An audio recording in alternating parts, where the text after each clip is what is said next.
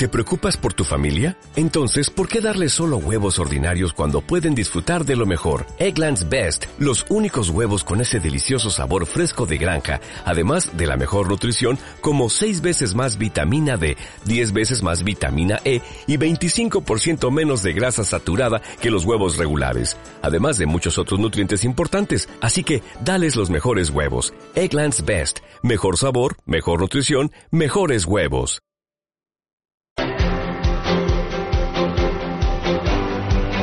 El Foro de la Inversión.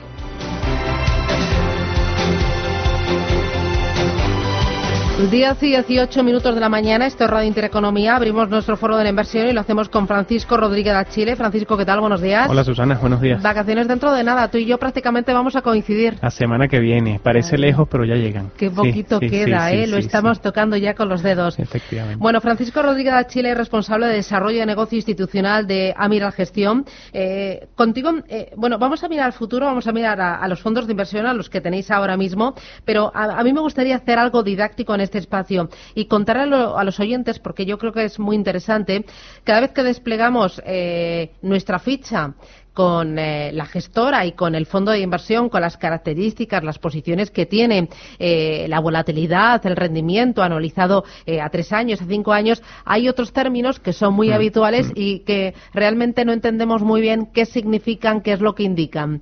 por ejemplo, uno de esos términos que yo veo ahí en el cuadradito azul que me mandan es el ratio de SARP. ¿Qué es el ratio de SAP? ¿Qué nos indica? Eso es muy relevante porque, eh, solo por hacer una pequeña introducción, Susana, aquí en España estamos todos un poco dedicados a mejorar la cultura financiera del inversor final. Y, bueno, y tú eres eh, embajadora de eso en, tu programa. Sí, sí, sí, no, no, y muchísimo, pero em, yo creo que es muy relevante porque al final leemos cosas que, em, que nos explica nuestro asesor o que de alguna manera buscamos internet, pero el concepto para nosotros no es completamente claro, ¿no? Entonces, en la ficha de los fondos hay un montón de datos que son súper útiles y muy interesantes de conocer, porque además esos datos eh, puedes entender, si entiendes la, el concepto, puedes también llevarlos a, a cómo encaja ese dato dentro de tu perfil de inversor. ¿no? El ratio de Sharp, como tú indicas, es, para mí una de las cosas más relevantes y no estoy tan seguro que la gente realmente lo vea ni lo interprete. ¿ah? El ratio de Sharp lo que quiere decir es em, eh, el exceso de rentabilidad por cada unidad de riesgo que asume el producto. Entonces, evidentemente esto lo que quiere decir es que si tú tienes un ratio de Sharp positivo dentro del producto que estés eh, mirando, ya es, ya es importante que sea positivo, porque lo que quiere decir entonces es que el exceso de rentabilidad existe sobre la unidad de riesgos que estás, que estás asumiendo. Entonces, lo que quiere decir es, nosotros lo que vemos como ratio de Sharp positivo es cuando pasas de un 1 a un 1,5. Son productos muy potentes, eh, porque lo que quiere decir es que hay mucha rentabilidad para el riesgo que estás asumiendo. O sea, indistintamente eh, que el riesgo luego tengamos que verlo en términos de volatilidad, en términos de tracking error con respecto a su índice de referencia, pero lo importante es que ese ratio de Sharp sea positivo. Claro, y el ratio de Sharp debe ser el mismo o, tiene la misma incidencia en un fondo que sea de renta fija, en un fondo mixto, en un fondo de renta variable puro. ¿Le debemos exigir a ese 1, 1,5% eh, un gap mayor si estamos, por ejemplo, en un fondo de bolsa o no tiene por qué? No tiene por qué, no tiene por qué, la verdad, porque luego el, ratio de Sharp lo que, lo que te calcula es eh, la rentabilidad esperada, le restas um, la tasa libre del riesgo y lo entre la volatilidad, entre la desviación estándar. Eso te da una, una, un, número que si es positivo, ya el fondo de alguna manera está batiendo, vamos a decirlo así, el riesgo que asume el producto. Entonces, evidentemente, por supuesto, mientras mayor sea el ratio de Sharp, tú estás más compensado con respecto al índice al, riesgo que asumes. Claro, por ejemplo, mm. en los fondos de renta fija también es muy mm. habitual fijarse en las duraciones de la deuda, de las emisiones.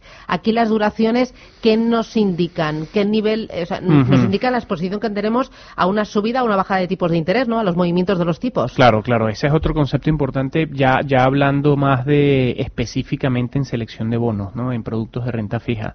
Eh, en la ficha, generalmente yo creo que sí, en, hablando hablando un poco del, del provider general en España, que, que, es de los mejores, que es Morningstar, eh, allí viene el dato de, de duración. La duración lo que dice es cómo estás expuesto tú a un eventual movimiento de tipos de interés, sea a la baja o sea al alza. ¿no? Entonces, la duración es muy relevante para tener en cuenta según el ciclo económico en el que nos encontremos también. Porque, por ejemplo, a día de hoy, em, donde todos tenemos expectativas de una normalización monetaria, por ejemplo, esta normalización monetaria que quiere decir que los tipos de interés tenderán de alguna manera a subir, a normalizarse. Ahora, esto hace seis meses éramos todos gurús y decíamos que era inminente y ahora ya, ya vimos que, la Reserva Federal eh, de Estados Unidos y el Banco Central Europeo nos han echado todos para atrás. ¿no?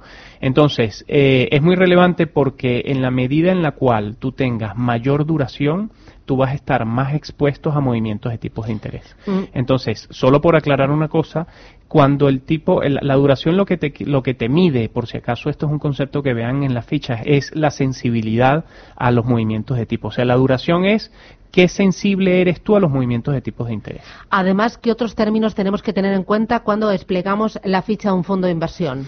Bueno, ahí, ahí también, eh, digamos, importante segmentar, ¿no? Porque si hablamos de un fondo de renta variable y nos gusta la gestión activa, por ejemplo, estamos buscando gestores activos que puedan batir a sus índices de referencia, está, está una, mm, un, un ratio que, que ha salido mucho, eh, tiene mucha relevancia durante el último, eh, los últimos tiempos, que es el active, active share. El active share se mide de manera muy fácil, es un, es un eh, ratio que lo comparas contra tu índice de referencia, por ejemplo, si tu índice de referencia, vamos a hablar de bolsa española, si tu índice de referencia tiene un 20% en telefónica eh, y tú tienes un 10, eh, tu active share sería un 10. ¿No? Porque tú entonces te estás, eh, digamos, eh, saliendo de tu índice en un 10%. Pero lo que pasa es que aquí hay que hacer una valoración ponderada de todas las posiciones que tengas en cartera, con, lo cual no es tan fácil linealmente como lo estoy diciendo, pero el Active Share es, una, es un indicador de gestión activa. Mientras mayor sea el, el Active Share, eh, mayor el gestor se está decorrelacionando de su índice. Luego, eh, eh, siempre miramos la rentabilidad, la volatilidad. la rentabilidad supongo que será importante mirándola a tres, a cinco años anualizada y frente a la volatilidad que tú vas asumiendo. Sí, sí, mira, hay un, hay un, un debate en la, en la industria y, bueno, no es un debate, pero, pero para nosotros internamente sí en, en Amiral Gestión porque el tema de la volatilidad, cuando nosotros presentamos la volatilidad de un producto a un cliente, el cliente ya cuando escucha la palabra volatilidad tiene el paradigma de que la volatilidad es un sinónimo de riesgo y lo es. El tema es que si tú eres un inversor a largo plazo y, y ese producto lo estás comprando hoy con un horizonte mínimo de 5 o 7 años, hablando siempre de bolsa, de renta variable, la volatilidad, si, si yo me pongo en, en la posición del cliente, yo hoy en día compraría fondos de mayor volatilidad, por ejemplo, ¿no? Porque la, la, la mayor volatilidad de ese producto te, lo que te indica es, es verdad que la cotización del NAV, del valor liquidativo, se va a mover mucho más, pero también te va a dar oportunidades de entrada también mucho más interesantes. Y generalmente fondos más volátiles eh, alcanzan mejores rentabilidades en el largo plazo. Entonces, la volatilidad tengamos muy presente que la volatilidad es riesgo, pero es riesgo si pensamos en el corto plazo. Bueno, es todo un mundo por descubrir cada vez que desplegamos la ficha de un fondo de inversión, ¿no? Saber qué mirar, qué no mirar, qué tener en cuenta. Y, la verdad es que un poquito más de educación financiera no nos viene nada mal a ninguno de nosotros. Francisco Rodríguez de Chile, a mirar gestión. Gracias por esta pequeña lección. que vaya el verano muy bien. Igualmente y nos vemos a la vuelta. Muchísimas gracias. Así que hasta pronto. Adiós, chao, chao.